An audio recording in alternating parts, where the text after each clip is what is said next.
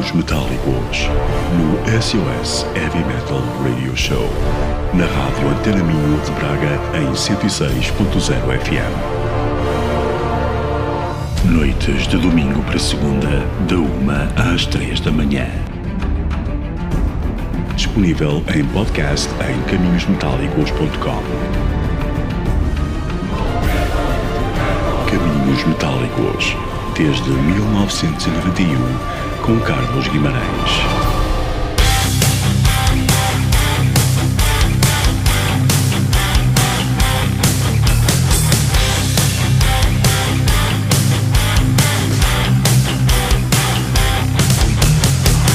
There's not a single game but I don't think how blessed I really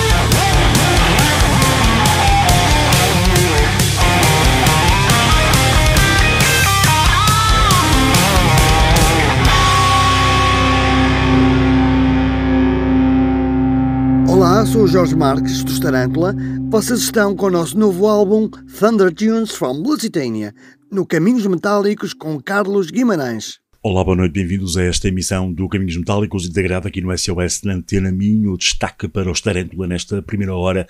Já abrimos com o um novo Ray of Light da Thunder Tunes from Lusitania. Daqui a pouco estaremos à conversa com o Jorge Marques, Paulo Barros, Luís Barros e também o Zé Guiar, aqui no Caminhos Metálicos. Para já, fiquem com mais uma de Thunder Tunes from Lusitania, o álbum que sairá a 1 de maio pela Larvae Records. Foi o primeiro single, o tema Storm.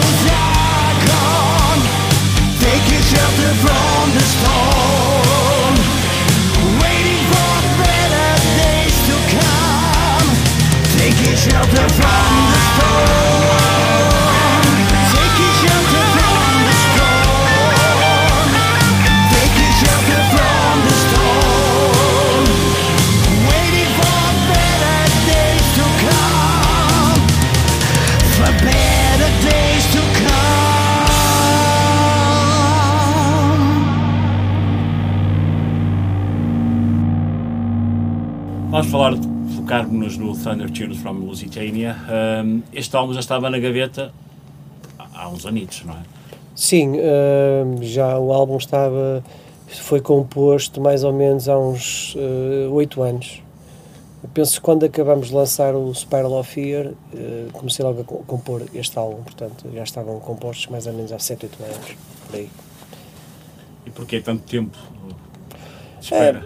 É, faltou, aqui, faltou aqui também disponibilidade de, de- de muita gente, pronto, e cada um tem os seus, os seus afazeres, as suas coisas, e de repente, pronto, não, não, não, não houve tempo para, para nos dedicarmos, e depois também assim, estar a fazer as coisas à pressa também, normalmente isso traz maus resultados, e de maneira que só, só agora há dois anos para cá, é que, dois, três anos, é que o, o Luís pegou nos temas e começou então a produzir e a trabalhar neles.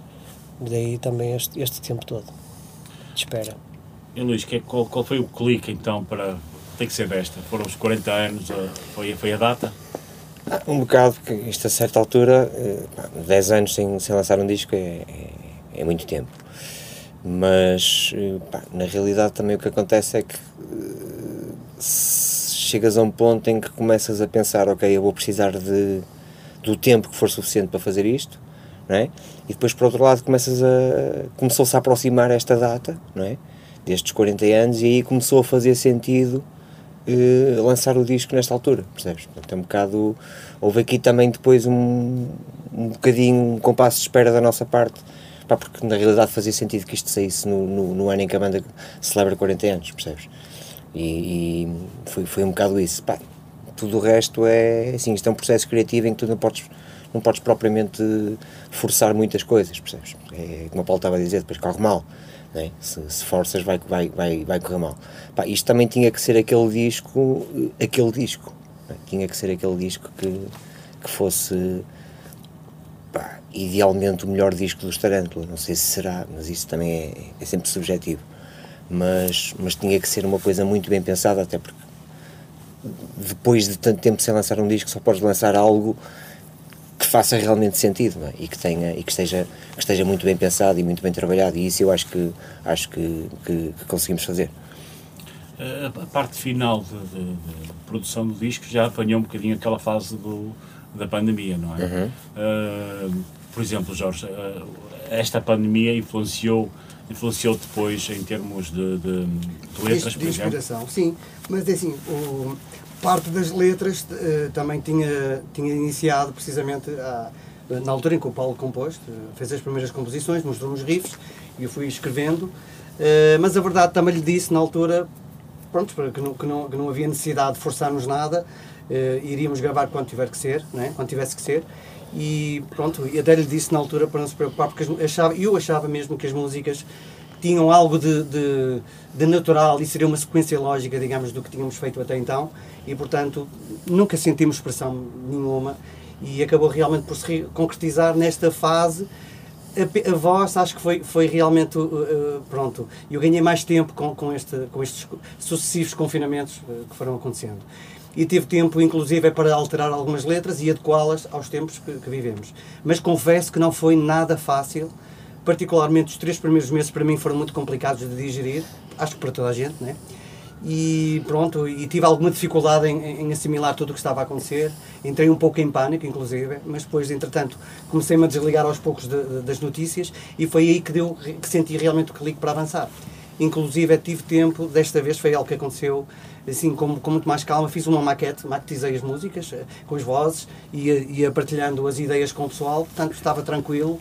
Pá, pronto, acabou por, por eu acabei por entrar em estúdio em novembro, salvo erro, foi em Sim. novembro, portanto, foi um processo moroso, mas nunca, não senti pressão, digamos, ninguém da banda me pressionou.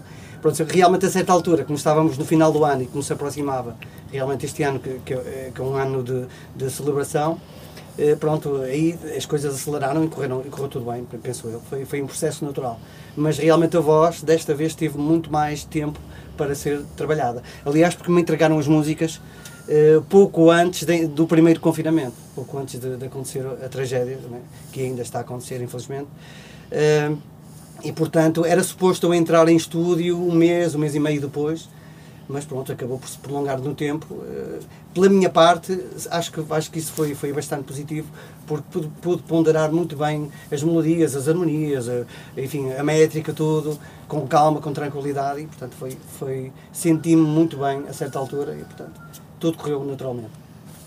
Uh, Zé, o, o Luís disse agora há pouco que este era o melhor disco do Tarântula, mas é um bocado suspeito, não é? porque ele é produtor e tal. E, Eh, qual é a tua opinião? O que é que achas? Tu que também já estás na banda já Claro. há umas Eh, décadas quase.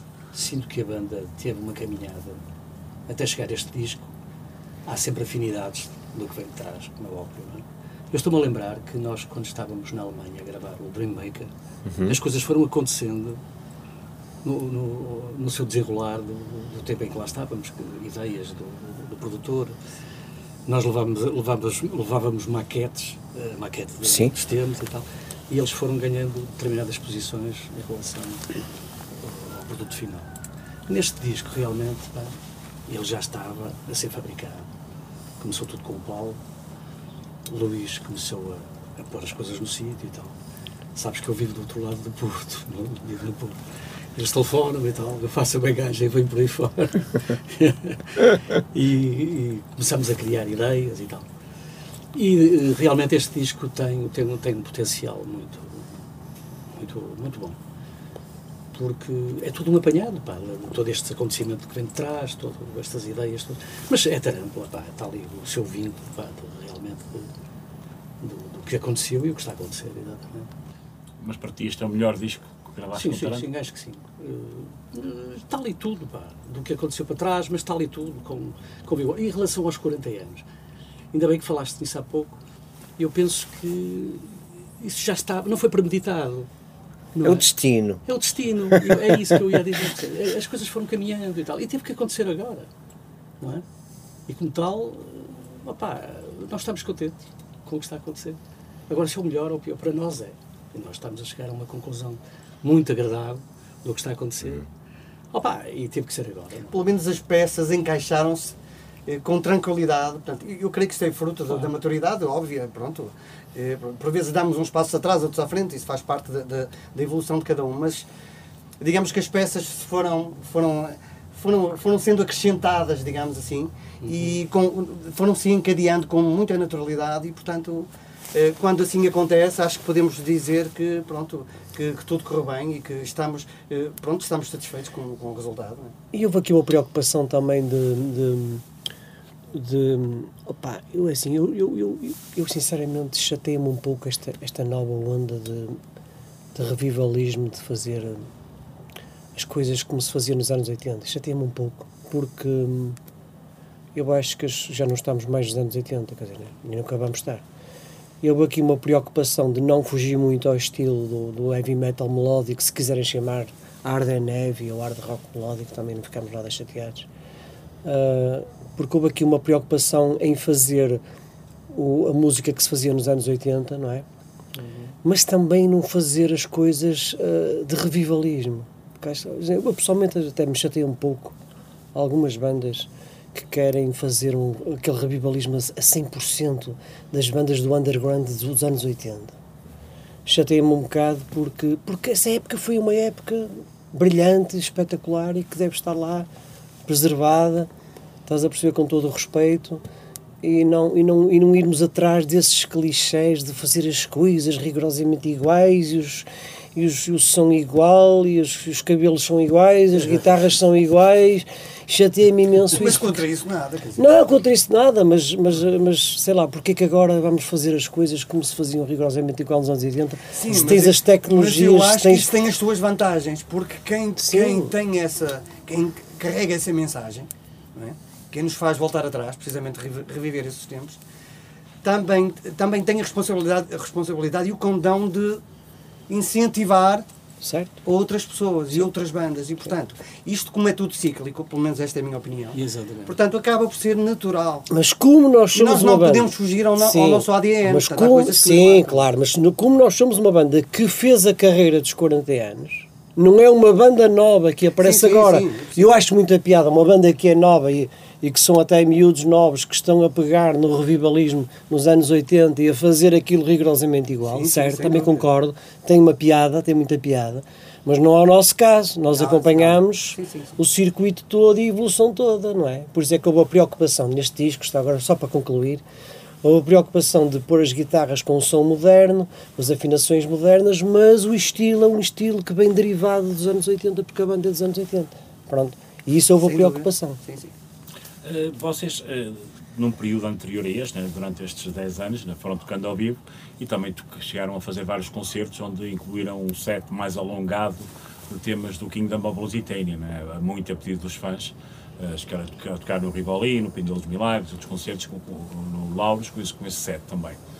Ahm, depois dessa fase, eh, nunca te sentiste tentado, no fundo, a fazer um Kingdom of Lusitania 2? Porque Sim. é aquilo que todos os fãs Lá está, pedem. por exemplo, aí acho muito mais piada. Acho muito mais piada a banda, por exemplo, agora, até, um dia, não é? Pegar no, no Kingdom Lusitânia E dar-lhe uma roupagem, uma não é? roupagem ligeiramente diferente, Exato. mas serem as músicas do Kingdom Lusitânia. Aí sim, estás a perceber. Acho, acho, mas há muitos grupos até a fazer isso. Há alguns grupos que eu já vi a fazer isso. Tem- isso já tem alguma piada. Agora, estar a pegar em músicas originais, que são outras músicas, e estar a fazer tudo igual, como era naquela altura. Sim, no nosso sentido. caso, não acho muita piada. Acho não faz muito sentido. Não faz muito sentido.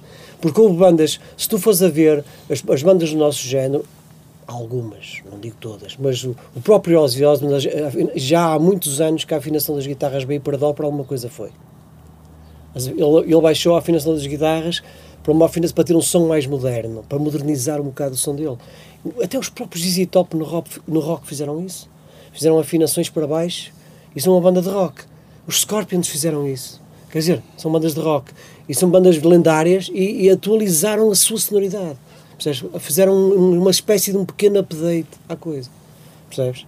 Por isso é que eu acho que é importante. Um... Sim, Agora, essa ideia do Ken Lusitânia, acho muita, acho muita graça. Pegar nisso agora e dar uma roupa, como disse o Zé, bem, dar uma roupagem ligeiramente diferente, mas serem as músicas do King Isso, aliás, isto já acontece com as novas, com, com os temas que tocamos do Kingdom. Eles estão, têm uma roupagem diferente. Sim, já temos lá, temos lá uns triqui-triquis diferentes, temos lá umas coisas. Não, não, isso só, só- eu digo isto só para confirmar aquilo Sim, que estás a dizer. Não sei se vocês têm reparado que em determinados concertos que vamos, Diz é que eu não há sempre alguém do público que diz, pá, toca aquela, pá, toca aquela. e, portanto, e, Os discos pedidos, não é? Exatamente. É, normalmente é tocar Portanto, Power Tower, essa é. E- Exatamente. Portanto, isso do, do Kingdom, quer dizer, não só está como patente na, na, na, na- na imagem da banda Claro, e do- do- claro. dos fãs, não é? Marcou, sim. Marcou. claro. Marcou, marcou. Mas também, todo este desenrolar, eu estou a falar aqui uma troca de impressões, este desenrolar da banda, não é? À medida que, que, que, que- que vai acontecendo as, coisa, as coisas, eu vou-me apercebendo que, que as pessoas vão pedindo coisas para de outros discos, não é? E que Claro, marcaram, não é? claro, perfeitamente que marcaram, exatamente. exatamente. Opa, porque não vais agora pegar no Kingdom e vais fazê-lo, recriá-lo só porque tem que ser, não é? Não, não é porque tem que ser. Ser. Não, Poderia ser, é, estás a ver? já, já não há tempo para isso, possivelmente. É não muito é que- complicado. Sim, não É muito complicado ali. Sim, ali, é a estrutura daquilo, aquilo foi é muito pensado. É fazer assim, hum, o Kingdom of Lusitânia é um disco conceptual. O mais fácil para nós teria sido repetir o Kingdom of Lusitânia, que é basicamente fazer Sim. o mesmo disco Sim. durante anos e anos seguidos, que é uma coisa que há muitas bandas que fazem com muito sucesso. Há bandas que andam a fazer o mesmo disco desde que nasceram. Porque é aquilo que os fãs esperam delas e, portanto, não arriscam. E, portanto, se aquilo é uma coisa, é um produto de sucesso, então vamos fazer sempre aquilo. Pá, honestamente, é assim, o Kingdom of Lusitânia é uma coisa conceptual. Hum, e é uma coisa que tem uma determinada temática, tem um determinado contexto e faz sentido numa determinada eh, altura da banda. Pois, exatamente. É isso que Não é? eu. Hum, olha, eu vejo, vejo mais depressa, eu via-me agora mais depressa a fazer um Kingdom of Lusitânia orquestrado, Sim, por exemplo, do Yeah. que a repeti-lo.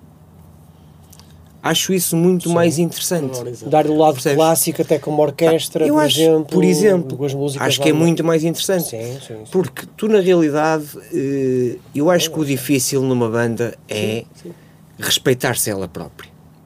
E não se deixar cair naquela tentação de ir atrás daquilo que num determinado momento está na moda. Muito bem. E quando tu vais atrás daquilo que está na moda, tens um, tens um problema logo. É, vais ser sempre, é como na Fórmula 1, vais ser sempre o primeiro dos últimos. Não é? Porque há alguém que está na moda, não é? E tu, por muito competente e por muito bem que faças aquilo, vais sempre ficar em segundo lugar. Sempre. E o segundo lugar na Fórmula 1 é o primeiro dos últimos. Ponto final. Sim. Não é? Portanto, eh, eu acho que foi o Ozzy Osbourne que disse uma vez que não era muito difícil eh, um artista chegar ao sucesso. Era difícil era manter-se lá. E para se manter lá, tu só tens que não fazer nada. Não é? Só tens é que não fazer nada, entre aspas, tu só tens é que continuar a trabalhar, não é? A fazer aquilo que tu gostas realmente de fazer.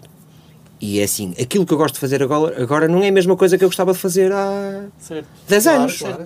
Quer dizer, temos que ser honestos, Muito bem. não é? Portanto, eu, eu, eu, eh, as minhas influências hoje não são bem aquelas que eu tinha há 20 anos. Exatamente. Algumas delas são, não é? Agora, o que eu acho é que difícil, difícil, como dizia o Ozzy Osbourne, é tu ficares na tua zona, ok? Naquilo que tu sabes fazer, e supostamente naquilo que tu sabes fazer, fazer cada vez melhor porque vais amadurecendo. E depois, é assim, as modas, é pá, só tens que ficar no sítio e depois espera que passe. Como o Jorge disse, isto é cíclico. Não é? Isto dá uma volta, não é? Pois é. Pá, o, o, German barra Power Metal já esteve no auge, depois deixou de estar. E depois de repente voltou a estar na moda quando nós fomos para a FM, por exemplo. É? Com, Claro, com, aquela, com aquele rejuvenescimento a do, do Zed Guy e do Hammerfall e não sei o quê. Mas é assim, pá, com o devido respeito, assim, eu gosto muito de Hammerfall, mas eu ouço Hammerfall e digo assim, pois, isto é o que eu fazia em 1988. Ora, é que está. Com o devido respeito que eu gosto Com muito respeito, nós somos Sou um grandes grande, amigos. grande Grandes fã, amigos. sim, para além de amigos. Somos Grandes gra- amigos. sou, sou um grande fã de Hammerfall. Agora, ah, era como ele estava a dizer, que uma banda nova eh, tenha uma atitude revivalista e tente recriar aquilo que se fazia há não sei quantos anos, há não sei quantos anos atrás, saudável, ok, acho. fiz porreiro, altamente, acho bem, até porque isso faz com que as coisas perdurem e, e, e percebes, e dá, no fundo é isso que dá a longevidade que o heavy metal tem, no fundo é isso. Pá, que uma banda fique agarrada a um disco que supostamente é um disco de muito sucesso, opá, acho um erro, porque vais sempre repetir aquele disco, não é? E de repente estás a fazer o King of Lusitânia, parte 1 um, e parte parte 2, já o que fizesse. o país né? é muito pequeno, E depois- história- é- apesar da história ser. Pá, depois fazes a parte 3 e a parte né? 4 e não sei o quê. E, e assim, repara, aquilo tem uma temática, quer dizer, eu, eu não vou dizer que a história de Portugal termina, não é? Naquilo que está no, King- no Kingdom of Lusitânia, porque não termina. Claro, não é? não. Tanto não termina que, olha, posso dizer que, por exemplo, há um tema que está no Tarantula 3, que é o Peter the Creole, que é um tema do Kingdom. O Peter the Power Creole é também um tema Sim, do. Kingdom. Ah, E há mais. Há mais. E há mais. Por simplesmente, na altura, fisicamente, não era possível colocar aquele tema no vinil. Pá, mas o que nós sempre fizemos foi sempre ter um- uma espécie de. Update, não?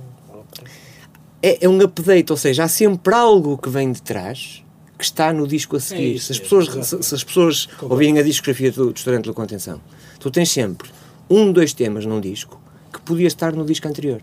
Perfeitamente. Perfeitamente. Pá, e Isso é a forma mais natural que eu acho que uma banda tem de, de, de evoluir, percebes? E de fazer aquilo que, que, que, pá, que realmente gosta, que ao fim, ao fim de contas é, ao fim e ao cabo é o, é o mais importante, quer dizer, o resto sinceramente não quero saber. Não? Quero lá saber. Não, é? Se- não, não quero saber. Não é? Eu- Pá, por muito que tu, que tu pesquises em quereres fazer qualquer coisa de novo, está sempre o teu cunho lá. claro. Pá, é isso que define exatamente o, a banda. É o Sim, cunho. opá, o, tal, o tal ADN que nos caracteriza, não é? Que é uma coisa que surge naturalmente, que tu não Sim, pensas nela. claro. Portanto, todas as influ- tudo aquilo que tu bebeste desde, desde a tua infância, enfim, pela tua juventude, todas as influências que absorveste, elas aparecem naturalmente no teu caminho inconscientemente e são materializadas pelo teu gosto pessoal e pela comunhão dos gostos que, que- que temos. Portanto, sim. e isto é uma coisa comum, acho que acontece com todos.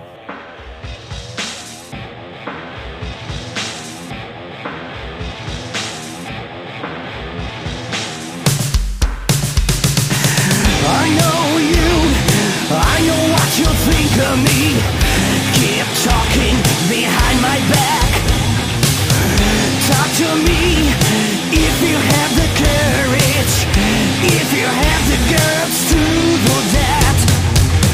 You are free to criticize me, I don't mind. Swallow your hypocrisy. I know you. I know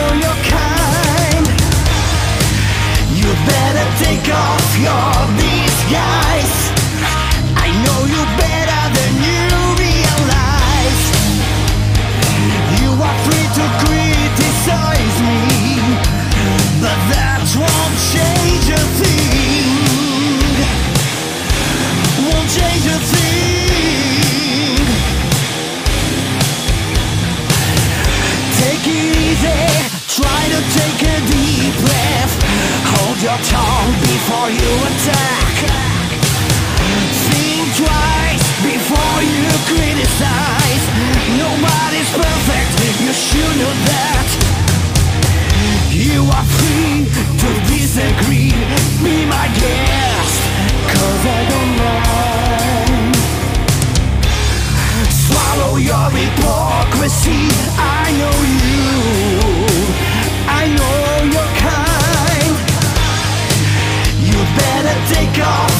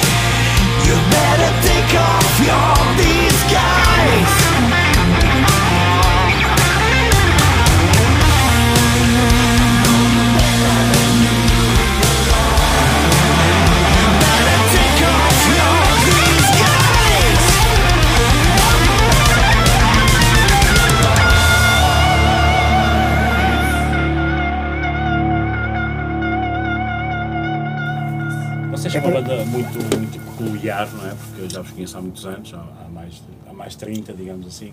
Eh, e vocês funcionam de uma maneira muito particular, não é? Vocês olham uns para os outros, já sabem o que é que vai acontecer a seguir, eh, o que é que o outro vai fazer em palco. Não são uma banda de ensaiar muito, até pelo contrário. Eh, e, e ao contrário de- de- daquilo do processo de composição normal de uma banda, vocês têm outro, outra estratégia, digamos assim. Como é que é o processo de composição atual do, do Restaurante? Atualmente, atualmente pronto, eu, eu, eu, eu, crio os riffs na, na, na guitarra, porque uma banda de heavy metal, uma banda de rock, pronto, tem, a guitarra é mais preponderante, de, uma- de forma que hum, eu começo a composição sempre, sempre com a guitarra. Ah, crio os riffs na guitarra, começo a desenhar a linha melódica, faço um esqueleto, ah, depois chamo o Zé, chamo o Luís e depois entrego as músicas ao Jorge, para o Jorge depois fazer as letras, ele é que compõe a melodia da voz, mas nem sequer, nem eu, nem a banda interfere na, no que ele vai compor na, na voz, é ele que, que decide o que é que vai ficar nas vozes. Não podemos depois ajustar uma coisa ou outra, Sim, há sempre coisas que se podem. mas 90% é ele que faz, é ele que, é ele que faz a parte das vozes. No antigamente, porque curiosamente as coisas eram, eram um pouco diferentes. Chegámos a compor o primeiro álbum quase a banda inteira toda a fazer. Tempos, exatamente. No segundo álbum, mais ou menos a mesma coisa, embora eu, eu talvez mais eu até e o Luís, é que fazíamos a meias a composição. Eh, no Light Beyond the Dark, curiosamente, eh, foi eu e o Luís que fizemos. Comp- compusemos aquilo praticamente a meias até. Algumas ameias.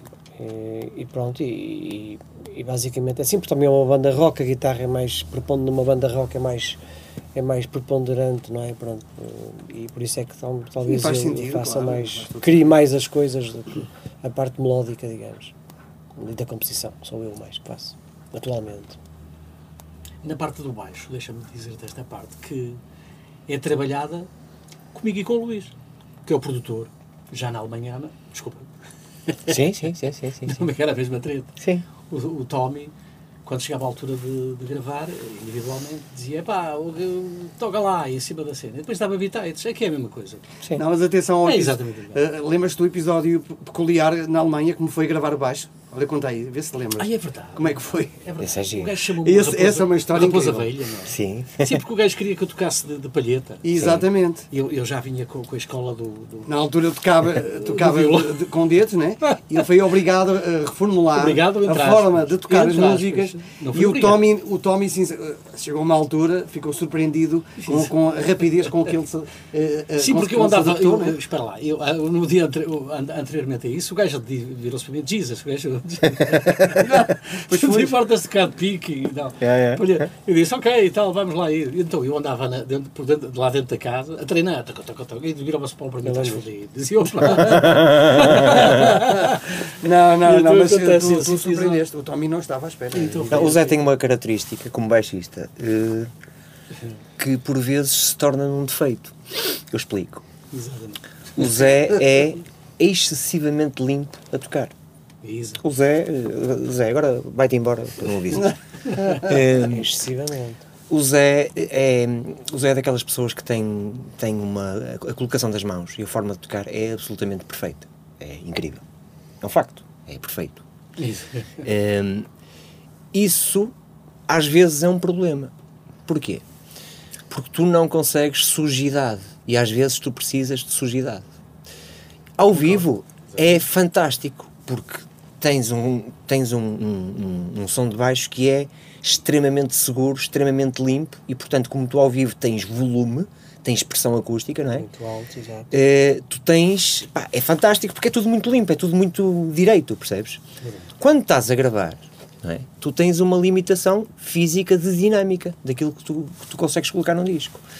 E então, por vezes, o que é que acontece? Esse excesso de limpeza pode ser um problema, porque há, há temas em que tu queres que o baixo seja uma coisa mais suja e o Zé não consegue. O Zé não consegue tocar sujo, não é? É verdade, sim, senhor. E a filosofia do Tommy, não é? quando pediu ao Zé para tocar em alguns temas de palheta, foi exatamente por isso. Ou seja, deixa-me pôr este gajo um bocado mais desconfortável, ok?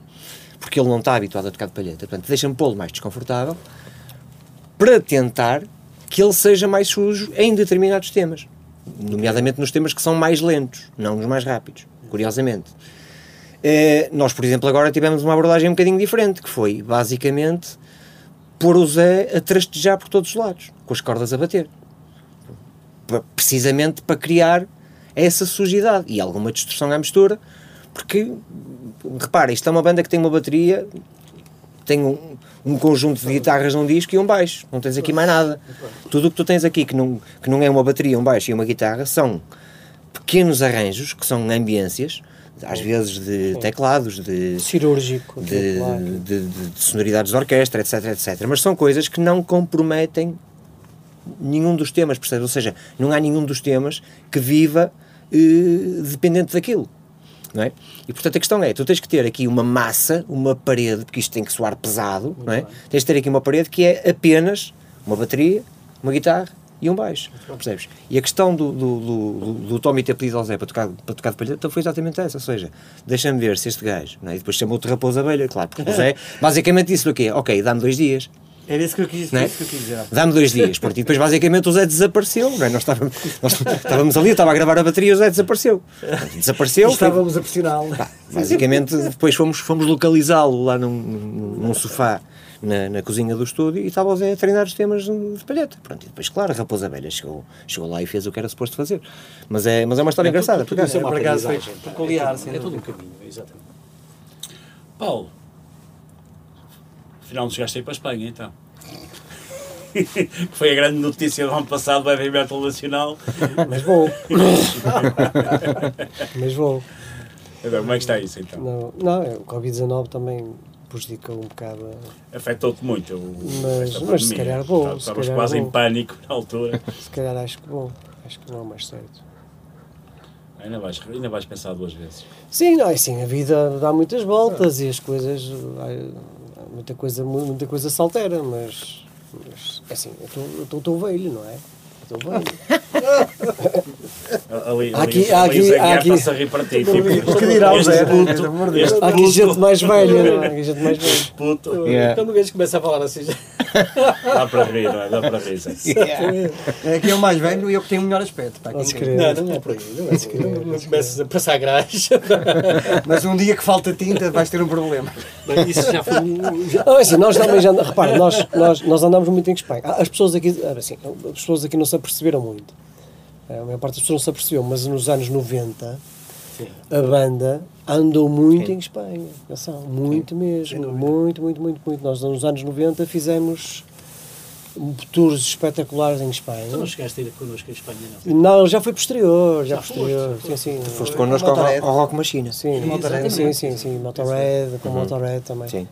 Já foi, mas nós estou a falar ainda antes, nos anos 90, na altura, curiosamente, isto tem alguma razão de ser que eu vou dizer. Exatamente, foi nessa altura. Da altura do Freedom School e do Tarantula 3, mas tem alguma razão de ser se nós pensarmos um bocado nisto, porque assim, nessa altura o heavy metal estava de rastos no mundo inteiro, as coisas estavam em baixo. O heavy metal tinha quase desaparecido porque apareceu o grunge, ok? E o nosso álbum Tarantula 3 e o, e o, e o Freedom Skull são os mais hard rock. Já assumimos isso e é, não é? E isto tem uma razão de, a razão de Espanha tem a ver também com isso. Porque como nós aparecemos como uma, uma grande novidade em Espanha, estás a perceber? Como uma banda de hard rock mais, lá está, porque os espanhóis estavam-se a basear mais os espanhóis não conheciam o Tarantula 1 nem o Quino Lusitânia, não é? Só conheciam o Tarantula 3 e o Freedom Skull. Portanto, nós apanhámos esse circuito dos clubes, das salas, as grandes salas, até aqueles grandes auditórios, etc.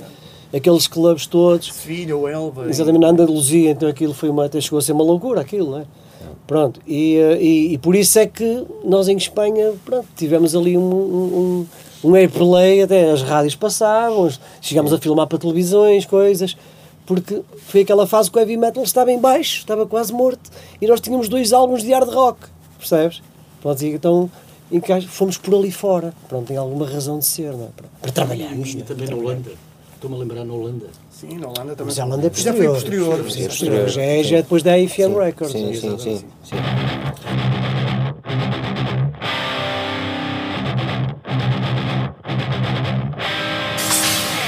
Never thought we would get this far.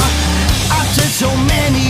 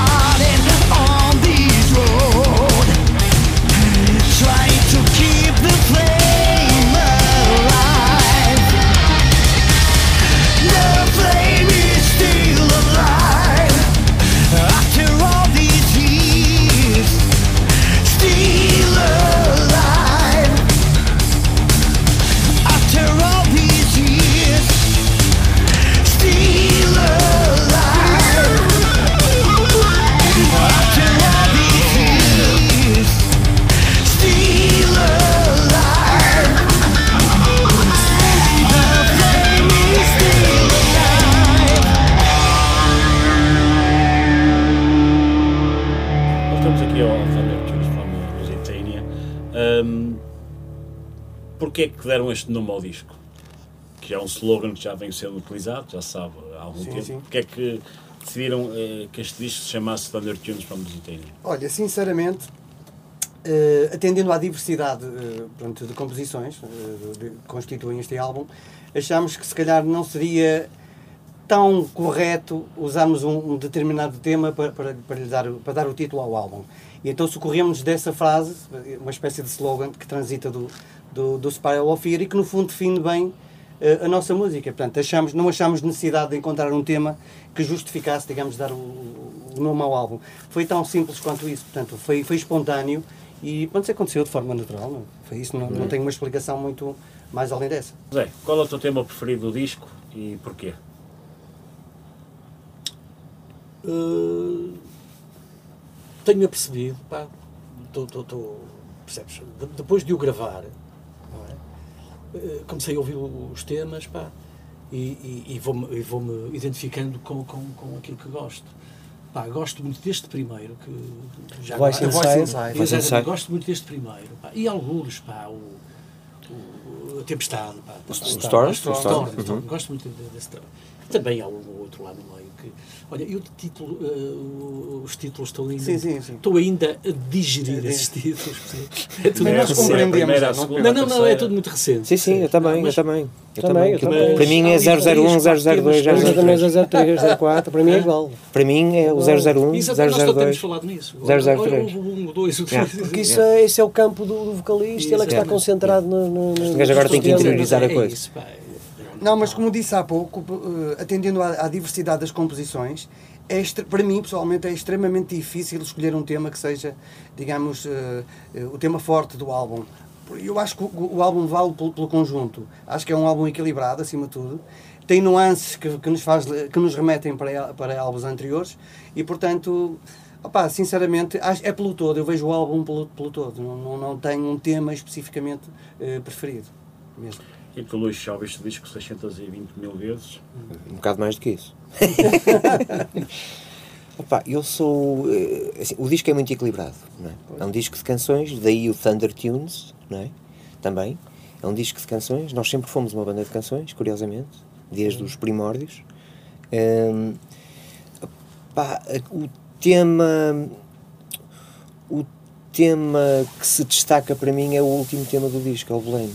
Porque é um tema assim mais arrastado, mais pesado, mais melódico também, mas que tem um lado para que eu gosto muito, que é aquele lado mais sabatiano, percebes? Que é assim mais. eh, Às vezes tem ali coisas que remete quase para o Born Again, percebes? Assim, uma coisa mais. um bocadinho mais dark. Hum, pá, de resto não me apetece destacar assim, assim mais, hum, mais nada, sinceramente. Paulo? Eu talvez o, eu, eu estou eu, eu vou votar no, no mesmo do Zé, no The Voice Inside, porque acho que é um, é um tema diferente, diferente daquilo que, os- que mais diferente do que nós fizemos até hoje. Talvez hajam ali diferenças, mesmo em termos de composição, é mais arrojado. Só por ser um pouco mais arrojado do que, do, do que, pronto, do, que, do que fizemos até hoje. Não é? não é um tema tão linear, tão a direito, como normalmente nós fazemos os temas mais a direito. É um tema mais. Tem coisas, nuances mais fora, tem o lado progressivo, Sim. que nós abusamos um bocado mais neste disco também. Mas isso é um pouco o disco todo. Tem um bocadinho aquele lado, progressivo, porque nós também ouvíamos muito quando éramos miúdos os Yes, e os Genesis, e os Camel. E, e fomos, pusemos lá um bocadinho, um bocadinho pouquinho de, de, de- de progressivo lá no meio. Talvez o The Voice Inside.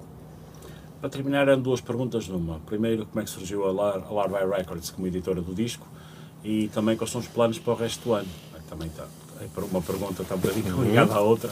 A Larvai, ah, a Larvai, o Zé Pedro é um amigo nosso de longa data e uma vez estávamos aqui neste sítio e ele veio cá falar connosco para, para lançar, o, para reeditar os nossos discos antigos, aliás ele até queria mais discos, já não queria só o primeiro e o segundo. Ahm, e pronto, e, quer dizer, e nós tínhamos este trabalho pronto, a primeira coisa que nos veio à cabeça, olha, porque não, olha, isto agora estamos aqui no meio do Covid-19 e não sei o quê, as coisas, vão- o mundo vai ficar diferente, o mundo não vai ser mais o mesmo. Ah, como o Jorge disse numa entrevista, muito bem, aliás, ah, acho que foi muito bem respondido, e no outro dia eu vi uma entrevista dele a falar na, precisamente nas editoras, porque já não vai ser mais a mesma coisa, isto já não vai ser mais a mesma coisa, e já não vai ser... ah, as editoras, o papel das editoras, como é que vai ser o papel das editoras aqui no meio. E nós pensamos assim, quer dizer, por que não? Quer dizer, então o Zé Pedro é nosso amigo, porque é que não vamos dar o- o- um disco a um amigo nosso? Ah, é o ideal, quer dizer, não melhor do que isto, acho que não podia ser, percebes? Daí, daí ah, a Larvai. E para além de que também sabemos e acompanhamos o trabalho da Larvai e sabemos que ele está a fazer um excelente trabalho. sim, sim. Ele está a fazer algo. Eu olho, eu olho às vezes para o Zé Pedro e vejo, assim como os Tarântula musicalmente começaram aqui uma, uma vaga de, do heavy metal em Portugal há 40 anos atrás, eu olho para o Zé Pedro e vejo na parte da edição a fazer um trabalho Sim, muito é- de é- grande valor. é uma percebes? luta complicada. É uma luta muito complicada. Está a fazer um trabalho de Sim, grande até valor. porque ele não se limita a reeditar, ele, ele, ele dá-lhe algo mais que complementa, portanto, a informação que, pronto, que as bandas têm, Estamos a um é trabalho brilhante, digamos, o trabalho. Portanto, isso, é- Também acho é. que qualquer artista se sente valorizado com essa abordagem e, portanto, esse foi um dos elementos realmente que nos influenciou a ir, a ir Sim, adiante. epá, o Zé Pedro é músico, não é? Sim, é música. Eu, por acaso, Sim, eu- outro dia estava assim a pensar, é? estava a olhar para trás e pensei assim: dos nossos discos todos, não é? qual foi aquele que correu mal? Foi o Kingdom. Porquê? E depois comecei a fazer umas contas e cheguei a uma conclusão: isto pode ser coincidência ou não. Mas sempre que nós tivemos alguém numa editora que era músico, isto correu sempre bem. É verdade. Aconteceu na Transmédia no primeiro disco, Exatamente. eh, não aconteceu no Kingdom porque o gajo que lá estava era um músico frustrado. Até que, apesar de não serem grandes discos, o Freedom Skull e o Tarantula 3 não, Não. são grandes discos. Não são Sim, mas o Tarantula fez a Mas Freedom correu Skull. muito bem. Correu muito O bem. dono da numérica, Foi um era o o, dono é mais, músico. quem o Sr. é um Fernando Rocha, que é um, que é um altíssimo um músico. altíssimo músico. Curiosamente, o Andy, o falecido Andy da AFM, Da era FM, músico. O falecido band da FM Records também é Eh, músico. pá, e portanto, coincidência ou não, o, o Zé Pedro já esteve do nosso lado. Aliás, o Zé Pedro ainda está, não é? O Zé Pedro tem essa característica, não é? O Zé Pedro é a Larvai, mas o Zé Pedro não deixa de ser músico, não deixa de ter os Claro, projetos claro, deles. claro. Pá, e isso, isso, faz, eh, isso faz diferença, porque tu acabas por ter alguém que está do outro lado que fala exatamente a mesma linguagem que tu falas. Exatamente. Pá, e isso eh, é logo meio caminho andado. Agora, se tu tens um imbecil qualquer do outro lado, não é? Que só está interessado num, num negócio, ou então como aquele imbecil que a gente apanhou no, no, no, no Kingdom of Lusitânia, que nem no negócio estava interessado, porque se tivesse tinha mandado fazer os discos, não é? porque eles esgotaram. Percebes? Aí a coisa corre mal. Portanto, pá, a escolha da, a escolha da Larvai, pá, como o Paulo está a dizer, como, como o Jorge já disse, quer dizer, as editoras não são aquilo que eram. né? E nunca mais vão voltar. Vão, vão Interessa voltar a mais as pessoas do que as editoras. Claro, claro. E os planos para o resto do. do Planos é uma coisa que aqui deste lado. Ninguém faz, nunca ninguém fez. Ninguém Sim, faz. mas já, já há coisas planeadas, não é? Isto aqui, planos, a malta que não está muito alojada. Isto é um bocado prognóstico só no fim do jogo. Não está É um muito bocado- alojada a esse tipo de coisas. Não, mas há, mas há coisas que estão planeadas porque podem estar planeadas, não é? Assim, eh, pá, espetáculos não pode estar planeado, por razões óbvias. Melhor, estão planeados Sim. Sim, está o Vagos já foi- marcado, já foi adiado, pá, por há aí outra coisa que está pendente também, mas pronto, pá, aí não se consegue fazer, não se consegue Há fazer coisas milagres. pendentes. Em termos de espetáculos está tudo pendente. Pá, de resto há a edição do primeiro e do segundo disco em CD, que nunca saíram, pela Larvai também. Eh, e depois há uma edição especial, mais lá para o final do ano, há uma, há uma edição especial que vai ser um pack eh, que terá um DVD ao vivo, que é um DVD de- do, do espetáculo do Lauros, Portanto, que é uma coisa absolutamente honesta no sentido em que pá, não há overdubs, não há coisa nenhuma, portanto é uma coisa. Foi o que aconteceu lá, sem tirar nem pôr. Hum, há um álbum ao vivo. Pá, e depois, junto com esse pacote, há uma série de coisas que nós estamos a juntar, juntamente com, o- com, com o Zé Pedro, estamos a juntar uma série de coisas pá, que são coisas antigas da banda, desde, sei lá, desde recortes a vídeos antigos que nós temos, que depois vão, vão se juntar num, num, num documentário. Vão servir de, de suporte. Pá, e no fundo acho que, acho que é uma forma de documentar bem, bem estes, estes 40 anos. Portanto, os planos para já, para já são estes.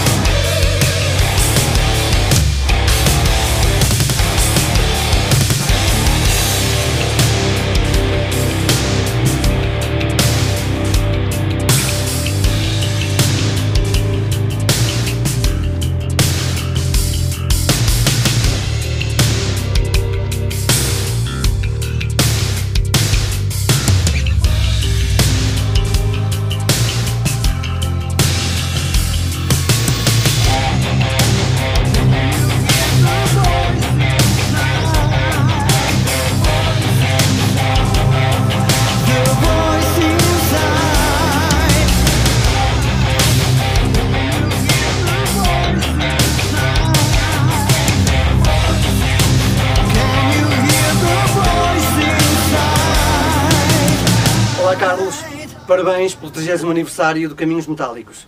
Da parte dos Tarântula, um forte abraço por todo o apoio que nos tens dado ao longo destes anos e por tudo que tens feito pela música em Portugal. Fica bem. Final desta primeira hora do Caminhos Metálicos, estivemos aqui em destaque os Tarântula a falar sobre Thunder Tunes from Lusitania. Pelo meio ouvimos os temas You Can Change Me, The Flame is Still Alive e ainda The Voice Inside. Na segunda hora, destaca para os Impecatum, a propósito da reedição das suas primeiras duas maquetes eh, pela eh, Heavy Metal Assyrian Collection. Voltamos já já para a segunda parte do Caminhos Metálicos. Caminhos Metálicos Online Festival 30 anos de metal nacional.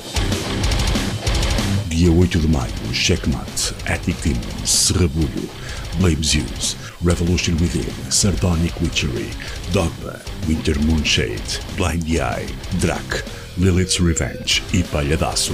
Dia 9 de maio, Tarântula, Enchantia, Cruz de Ferro, Irai, Booby Trap, Skinning, Godark, Tones of Rock, Mind Taker, Ham TV, Dreamy in Black. Participação especial, Love Bagging, Comédia Metaleira. Início às 16 horas no canal do YouTube do Caminhos Metálicos.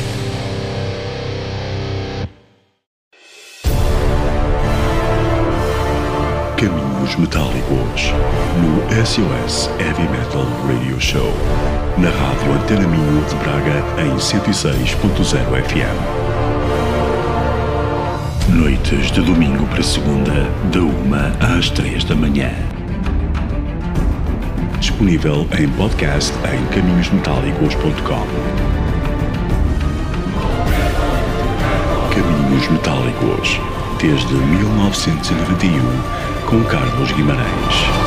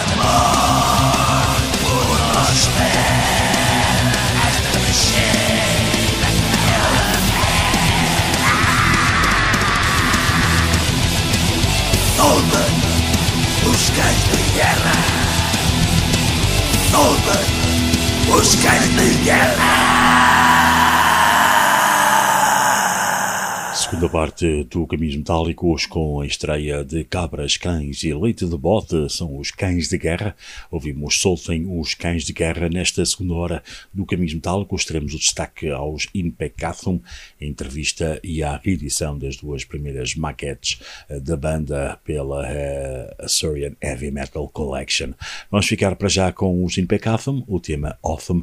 Depois, segue entrevista com o baixista Gouveia e o António Neves, voz e guitarra dos Impecato. Todas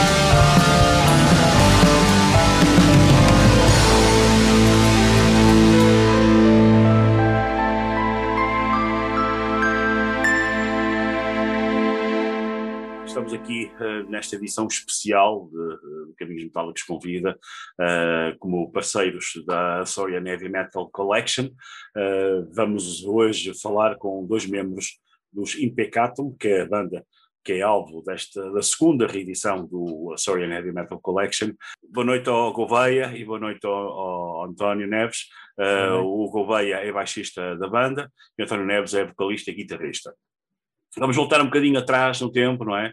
A 1998, vocês eram um bocadinho, um bocadinho mais novos, tal como eu. Só um bocadinho. Um bocadinho mais novos. Um, vocês, naquele grande boom que acho eu do metal açoriano, vocês também apareceram nessa, nessa altura, mais ou menos, mas foram das primeiras bandas também a surgir e a criar esse boom. Um, Expliquem-me lá como é que surgiu a banda, como é que surgiu a ideia de se juntarem para, para formar os Impecatum. Ok.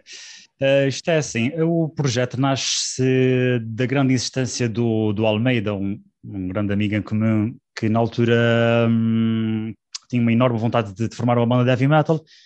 Eu, nos meus 14, 15, 16 anos tinha feito parte de uma, de uma banda pop rock e tocávamos imenso aqui pela ilha, naquelas festas de freguesia, e estava um pouco saturado e não tinha assim grande vontade de, de pelo menos para já, uh, fazer um novo projeto. Mas o Almeida é, é muito insistente, no, no bom sentido, e uh, tanto força, entre aspas, que acabamos por, uh, por aceitar e formar todos um, um projeto com ele.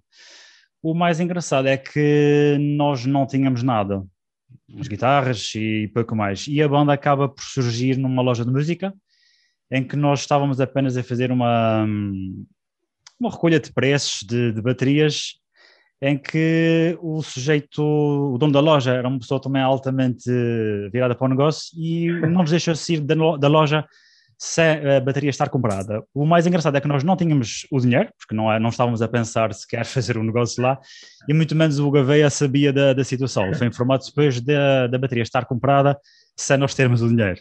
Nós chegámos à porta dele e disse: Olha, Gaveia, arranja aí 20 contos, porque nós arranjamos uma bateria e vamos rachar pelos três e vamos embora. E engraçado também é porque não, nenhum de nós tocava bateria. O Almeida, que foi o primeiro baterista, não tocava bateria, nunca, nunca tocou bateria e, um, e o Gouveia gosta muito de recordar este, esta situação.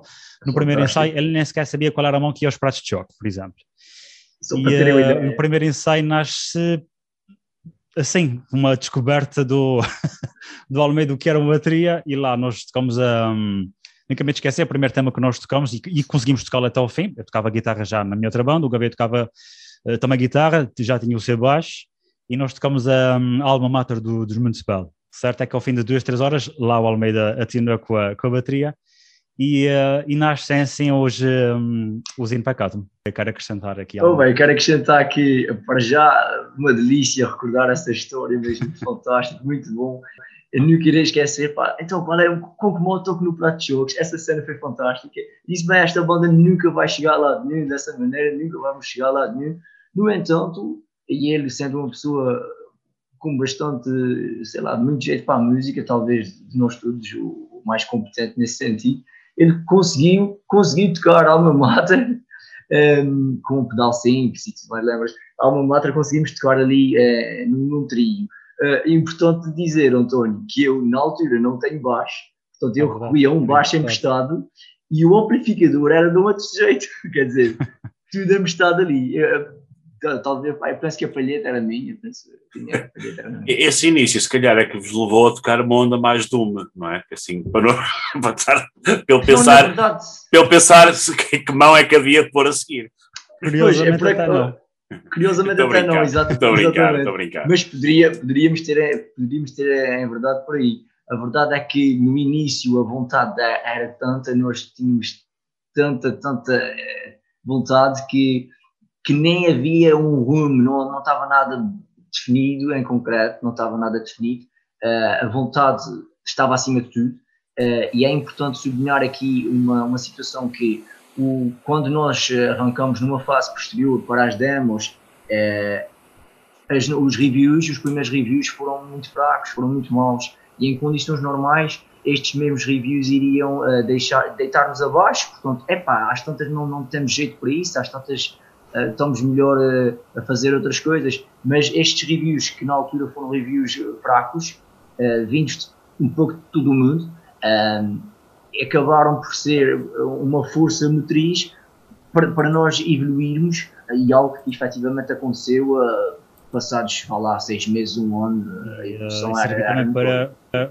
eu interromper, servia, servia mesmo para nós encontrarmos o, o nosso rumo, porque nós começamos era heavy metal, mas eh, não havia, não havia um fio, nós tínhamos influências de, de- do, do thrash metal, do, do heavy tradicional, e a nossa primeira demo tape reflete precisamente isso, uma, não havia um rumo definido, nem nada a ver com aquilo que nós depois fizemos eh, um ano depois, porque a banda surge em janeiro, nós tocamos no nosso primeiro, primeiro concerto, foi num concurso, o Novas Ondas, Sim, e oito meses depois estamos a gravar e a lançar a nossa primeira demo tape. Portanto, esta demo tape reflete este início, eh, onde não havia um rumo e em que nós estávamos extremamente colados ao, ao, ao trash com uma enorme influência de, de, de Municipal.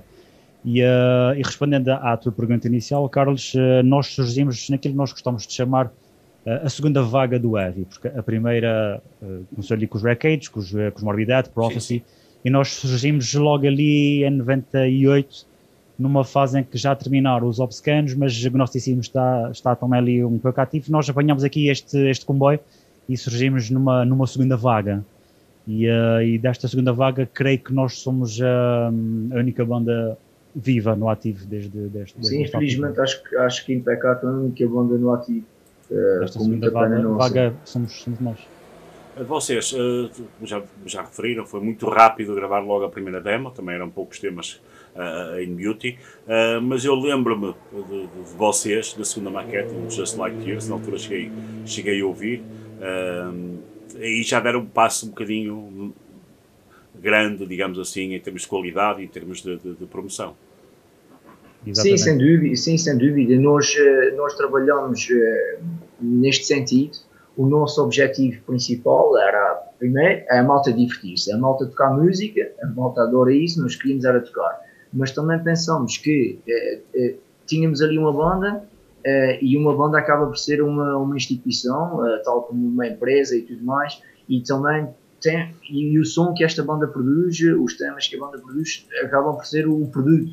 Eh, este produto irá chegar às pessoas pelas rádios eh, e, pela, e por todos os outros meios eh, e vá lá, logo aí, pá, e nós sendo um trio de pessoas muito amigas, relativamente bem informadas, por assim dizer, nós organizamos numa de tentar trabalhar da, da forma mais profissional possível dentro daquele mundo amador que era o nosso e, que continua a ser. Eh, e nós eh, trabalhamos muito bem e sem, e sem, sem merdas. Nós trabalhamos muito bem neste sentido eh, e até, até começou com a primeira demo, mas a, a partir da segunda, efetivamente, foi aí eh, fomos mais, eh, começamos a ficar Sim, mais até porque a nossa primeira demo, apesar de ter um, um- não só na composição, mas um som também muito fraco, uma sonoridade fraca, mas a capa já era a cores e a caixa e a, e a cassete também não tinha, não, não tinha branding, não tinha, não tinha marca. E só isso já marca alguma diferença pelo fato de, de ser a cores. Na, na altura era tudo de fotocópias a preto e branco e isto já, já nos fazia demarcar, demar, demarcar um, um pouquinho. Uh, a In Beauty já nos fez levar uh, um pouco mais longe, as críticas já foram muito boas. Just Like Tears. Uh, Just Like This, peço, uh, peço desculpa. Uh, inclusive, nós na altura um, saímos na RIF e deram-nos um 8. Para nós foi o, o ganhar de um, Por acaso de não um fui eu, pois trabalho. Não Poderá- sinceramente já não me lembro quem, quem é esse meu review. Que eu na altura escrevia na RIF, acho eu. né? Eu lembro, lembro, mas, eh, Eu não me lembro sei, do, sinceramente não sei. do jornalista, mas aquele 8 fez-nos eh, ficar extremamente orgulhosos porque eh, tínhamos tido críticas eh, fracas, não é? E, eh, e- e justificadas. E, eh, e aquilo foi o confirmar de que nós estávamos no, no caminho certo e que eh, e aquele era o estilo que a Invacauton iria, iria praticar. Ahm, pois deve- foi nessa altura não, que, que, que eu, que eu vos conheci, não é? Foi mesmo nessa fase, e se calhar foi através da, da, da RIF mesmo. Ahm, em 2002, passado três anos, lancei um EP, mas eh, esse EP parece-me que na altura não, não teve a promoção e, e- e o impacto que, que deveria ter, até porque até está um trabalho interessante. Ah, o que é que se passou? E o que é que se passou depois para demorarem mais sete anos para gravar em 1562? A verdade é que eh, a Antília de 2002, já no, no, formato, em formato compact disc, com outra apresentação. A verdade é que nós fizemos uma promoção uh, forte. Um, poderíamos ter chegado uh, a outros, outros sítios, podíamos ter chegado mais longe, sim. Mas um, eu, se me permites, Carlos, eu, eu vou discordar um pouco, porque na verdade, e tendo em conta os resultados e por comparação com o trabalho anterior, eu acho que em 2002, e corrijo-me António se estiver errado, acho que em 2002 com o Antilha nós conseguimos chegar um pouco mais longe. Sim, um, sim, sim. E, uh, e, uh, e os reviews foram uh, francamente superiores, quer dizer, logo aí nós sentimos, bem, nós estamos, agora sim, poderão algumas pessoas e algumas rádios e programas de música e tudo mais terem ficado fora, é verdade, poderemos ter falhado aí, e, consequentemente, também uh, não, uh, não termos chegado ao, aos locais certos. No entanto, uh, repito, estamos de consciência tranquila em relação à, à promoção que fizemos do Antigo em 2012.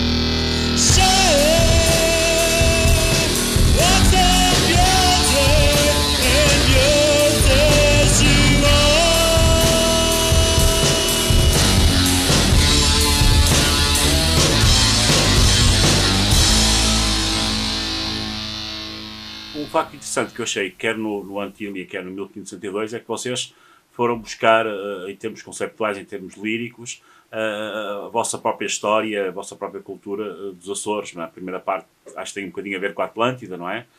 e a segunda tem a ver com uma, com uma erupção vulcânica que houve em 1562 no, Exato, em relação a isso, nós inspiramos um, nos, nos obcecanos que também se, se identificavam muito com aquilo que nos, uh, nos marca como, como açorianos. Uh, eles também apostavam muito na, na imagem e a, e a, associação às nossas imagens e paisagens.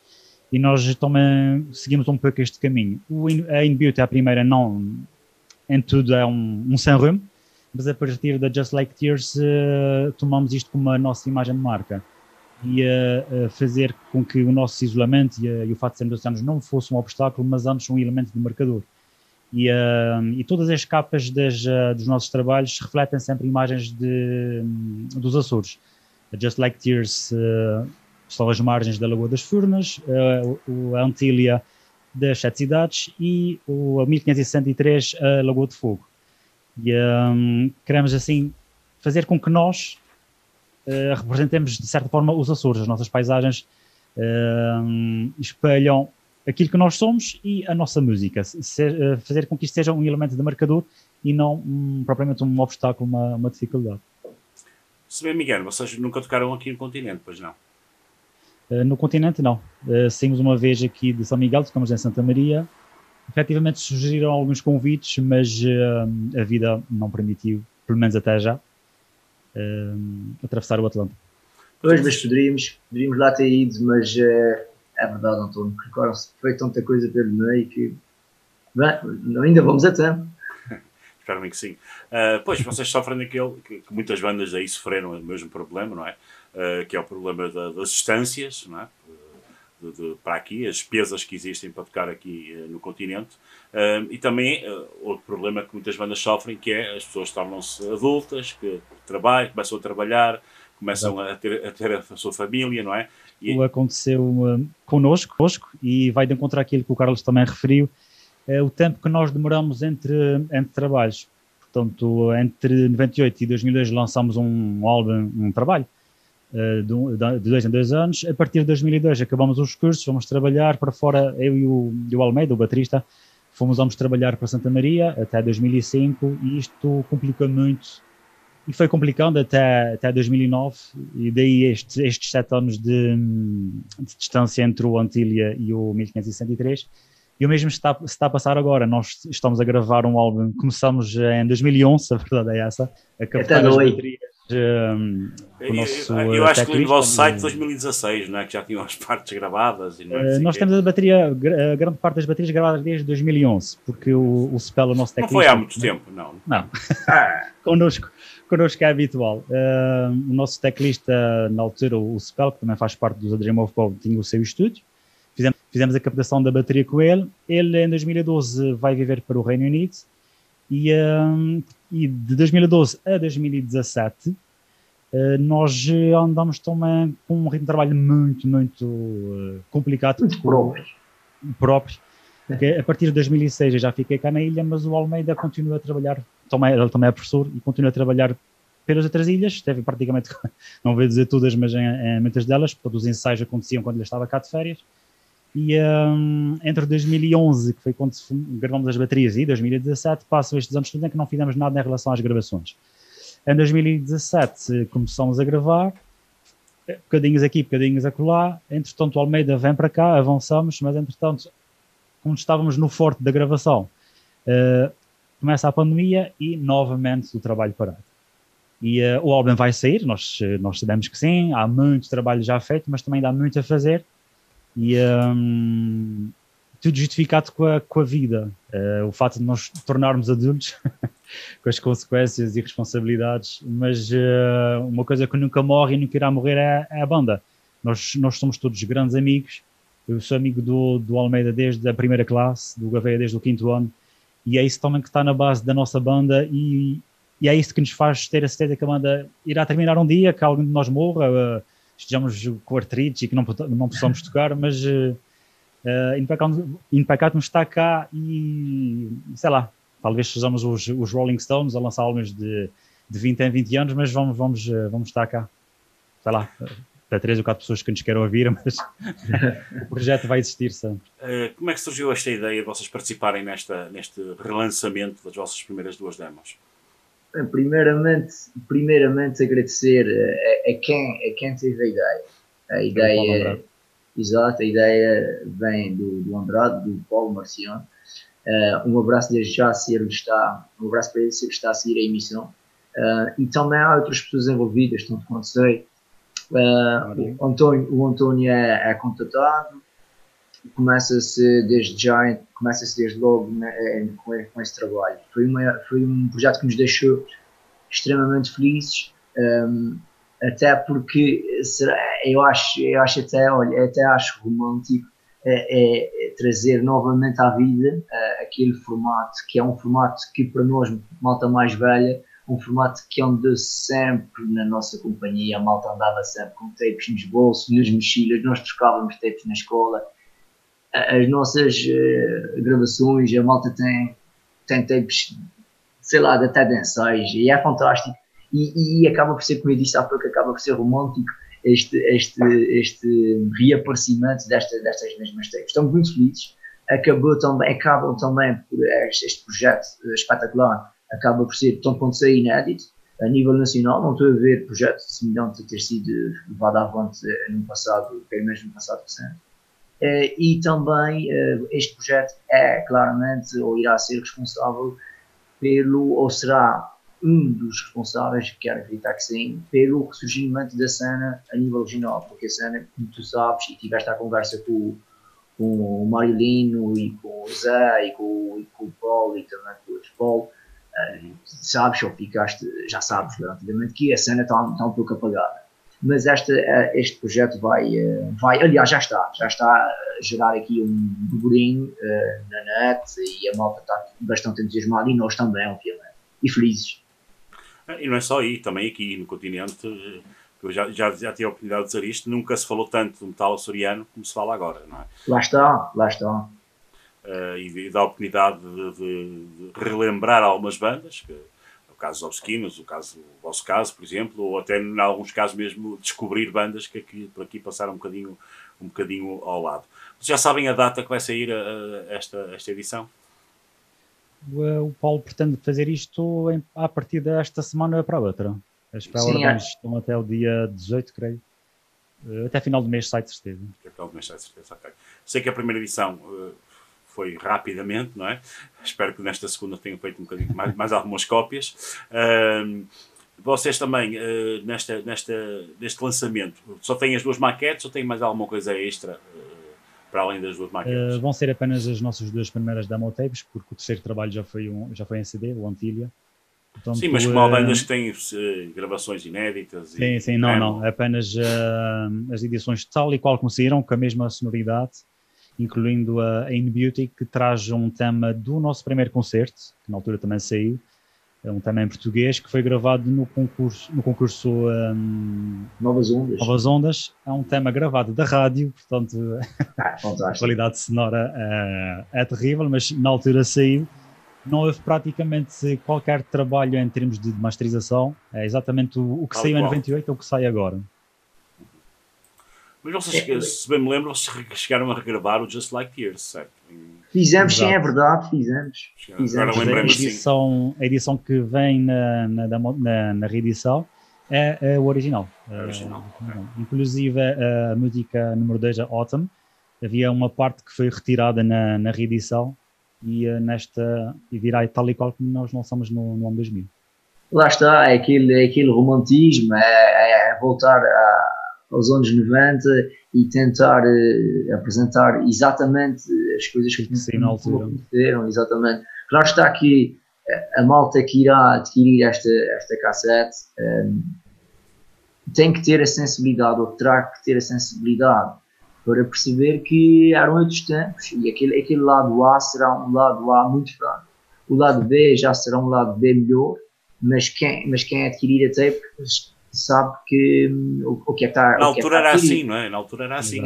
Sim, também estamos a falar de uma banda que tinha seis meses eh, de atividade. Eh, eh, Repara, a, a vontade era tal que nós, no espaço de seis meses, nós conseguimos fazer basicamente um pouco de tudo. Nós compramos instrumentos, arranjamos espaço para ensaiar, escrevemos Não, temas. desculpa, foram obrigados a comprar instrumentos, quer dizer. Sim. É verdade, é verdade. Olha, gajos, mas lá está, mais uma história extremamente bonita, pelo menos para mim, que sou um saudosista do caraças, pá, eu adoro essas cenas.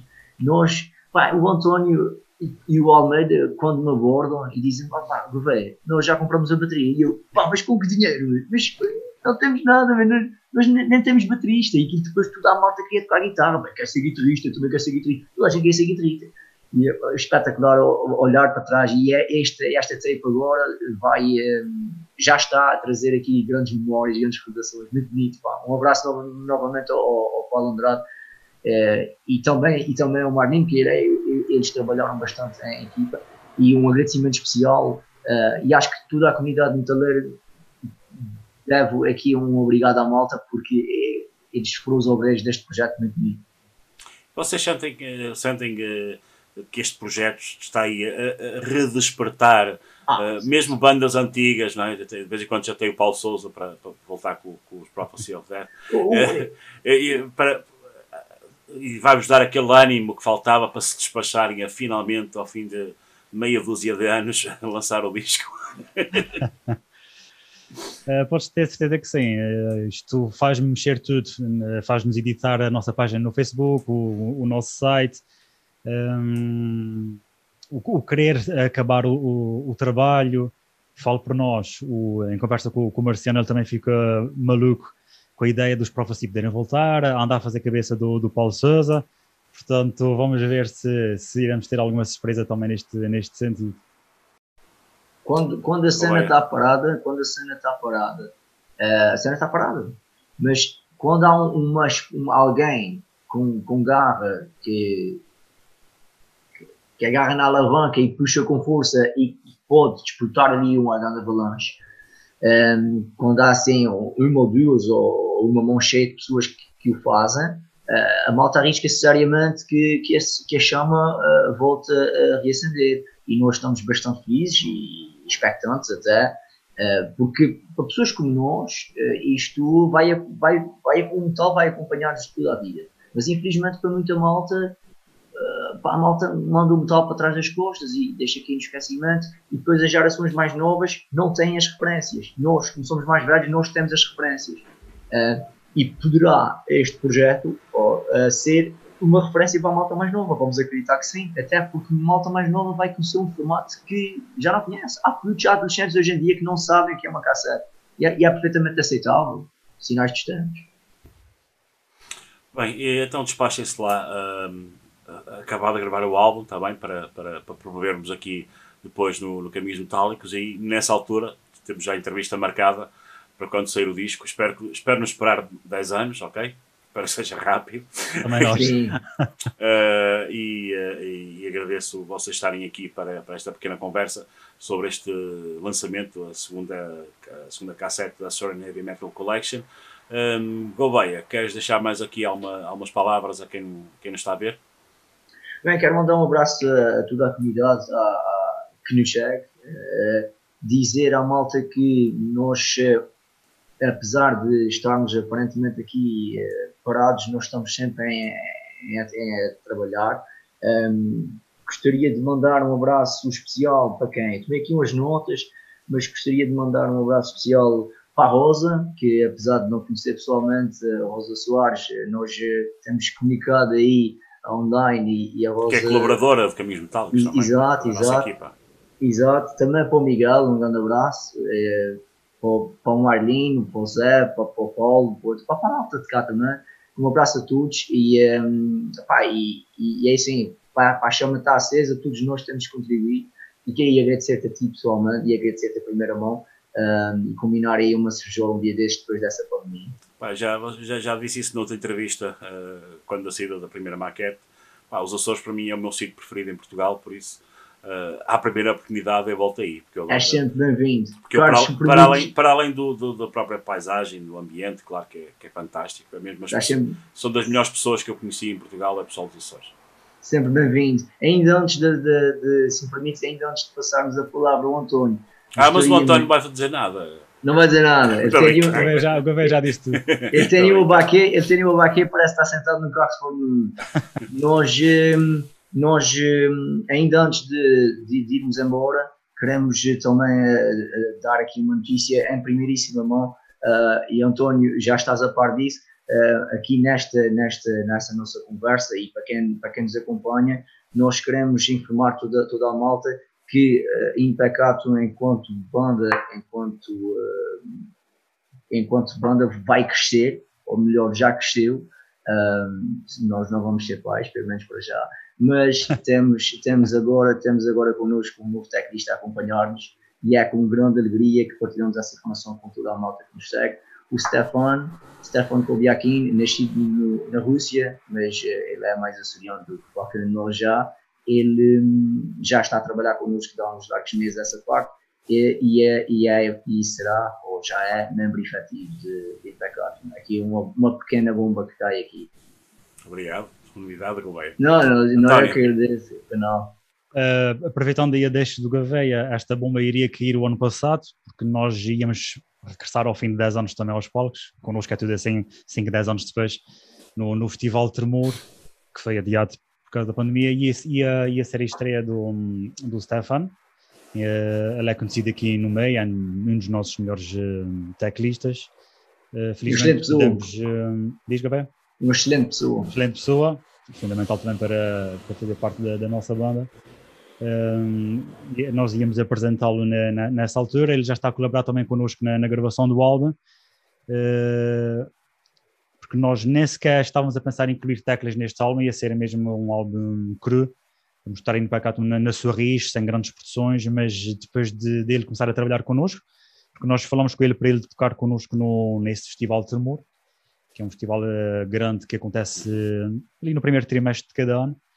Eh, o trabalho dele foi tão bom nos ensaios que, pronto, tivemos de o contratar para a banda e depois de- das primeiras ma- maquetes que ele nos apresentou com alguns dos temas que já estavam prontos, foi eh, inegável que nós íamos ter que voltar a gravar eh, alguns temas, mas dessa vez com, com os teclados. Uh, voltando ali ao, ao início hum, do tema, agradecer-te a ti, Carlos, pela, pela promoção, ao, ao Paulo Andrade, senão nós não estamos também aqui a falar pela, por causa da, da edição, ao Marlene e a toda a comunidade pelo apoio e, e por, no meio deste, deste deserto, ainda haverem pessoas interessadas e a trabalhar para que eh, o, o metal não morra aqui nos, nos Açores.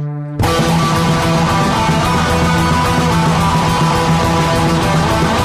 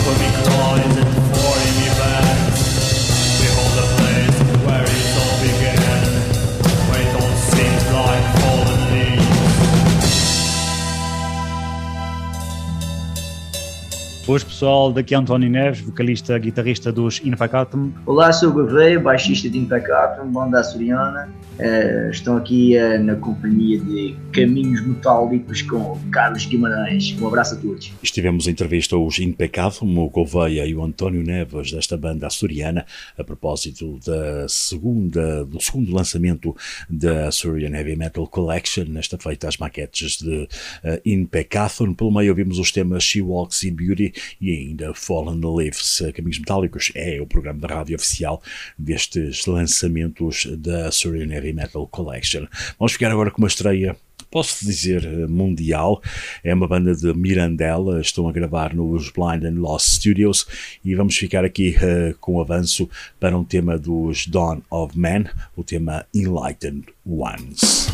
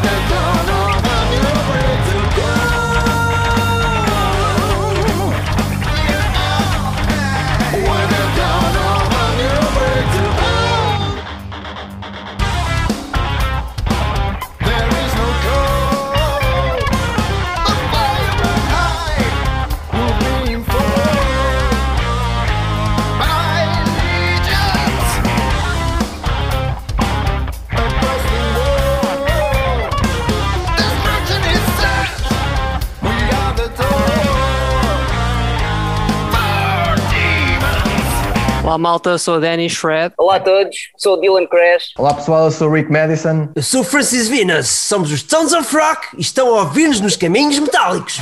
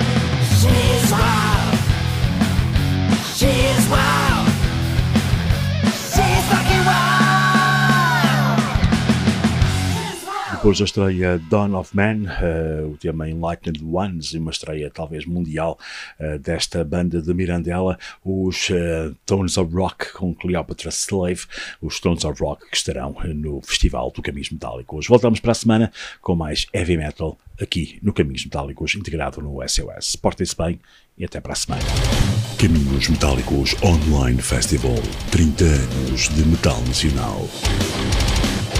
Dia 8 de maio, Checkmate, Attic Demons, Serrabulho, Blame Zeus, Revolution Within, Sardonic Witchery, Dogma, Winter Moonshade, Blind Eye, Drac, Lilith's Revenge e Palhadaço. Dia 9 de maio, Tarântula, Enchantia, Cruz de Ferro, Irai, Booby Trap, Skinning, Godark, Tones of Rock, Mind Taker, Ham TV, Dreamy in Black. Participação especial, Love Banging, Comédia Metaleira. Início às 16 horas no canal do YouTube do Caminhos Metálicos.